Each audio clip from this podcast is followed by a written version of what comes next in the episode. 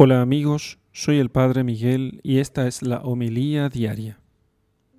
Lectura del Santo Evangelio según San Mateo capítulo 19 versículos 3 al 12.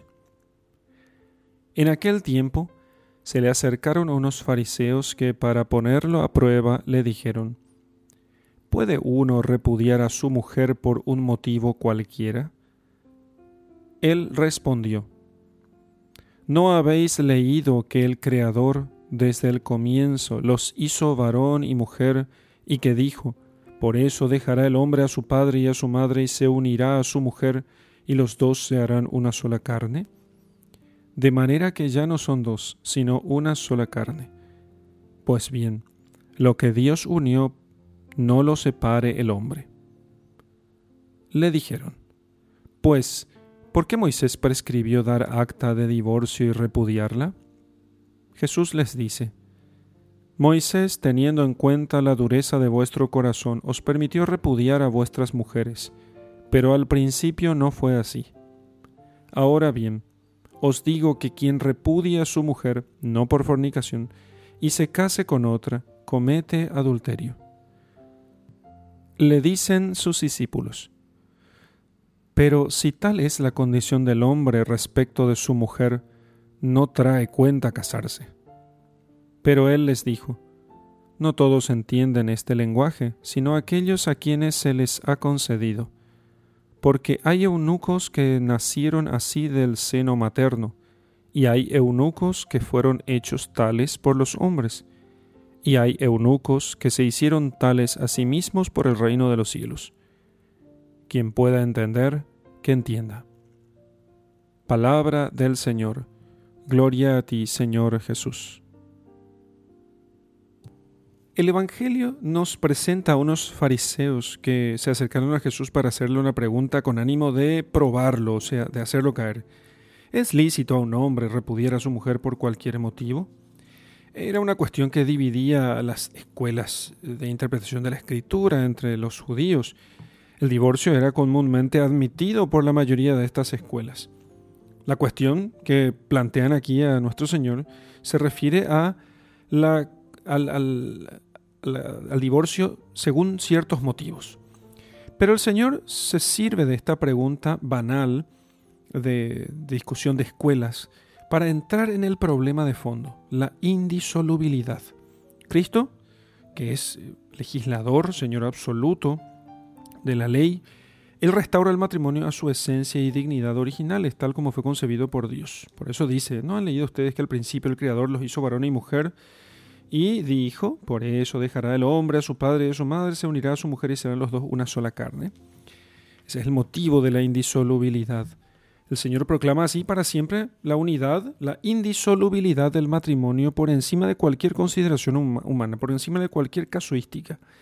Existen muchas razones en favor de la indisolubilidad del vínculo matrimonial. La misma naturaleza del amor conyugal, el bien de los hijos, el bien de la sociedad, todo eso, de razón natural, exige la indisolubilidad, pero la raíz honda de la indisolubilidad matrimonial está en la voluntad del Creador, que así lo hizo, uno e indisoluble. Y este vínculo es tan fuerte que se contrae es, tan fuerte este vínculo que se contrae que solamente la muerte puede romper este vínculo. Con esta imagen eh, explica San Francisco de Sales diciendo lo siguiente, cuando se pegan dos trozos de madera de abeto formando ensambladura, si la cola es fina, la unión llega a ser tan sólida que las piezas se romperán por otra parte, pero nunca por el sitio de la, de la juntura, dice San Francisco de Sales. Así es el matrimonio. Así que, para sacar adelante este emprendimiento tan difícil eh, a los ojos humanos, es necesario la vocación matrimonial, que es un don de Dios.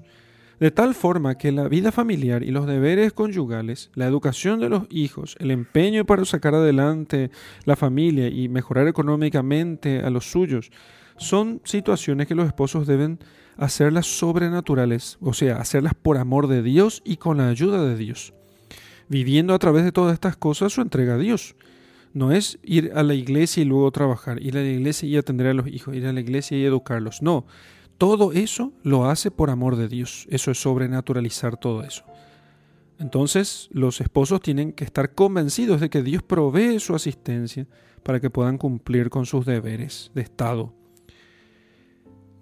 La doctrina del Señor acerca de la indisolubilidad y la dignidad del matrimonio resultó tan chocante a los oídos de todos que hasta sus discípulos le dijeron, pero si esta es la condición del hombre respecto de su mujer, no conviene casarse. Entonces Jesús a continuación proclama el valor del celibato y de la virginidad por amor del reino de los cielos.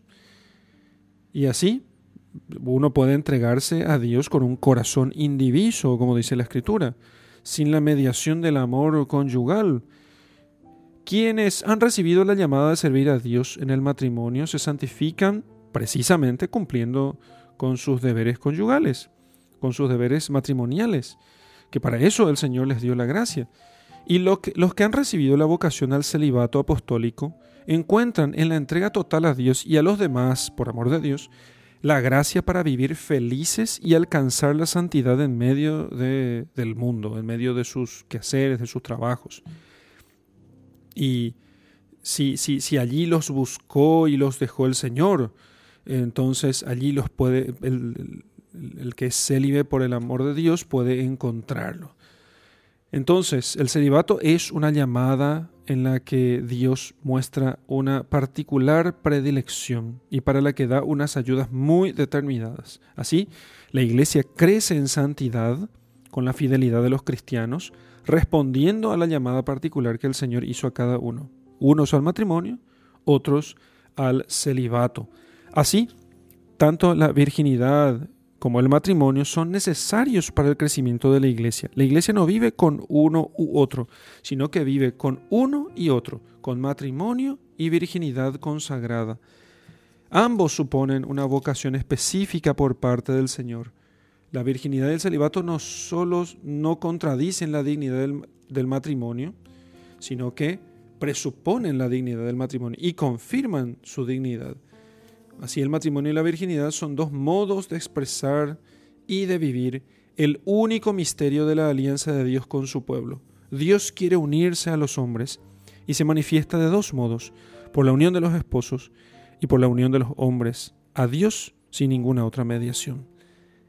Pidamos al Señor por el crecimiento del número de las familias cristianas que cumplan con su deber cristiano y por el crecimiento de las vocaciones al celibato y a la virginidad consagrada de sacerdotes, religiosos y célibes que viven en el mundo. En el nombre del Padre y del Hijo y del Espíritu Santo. Amén.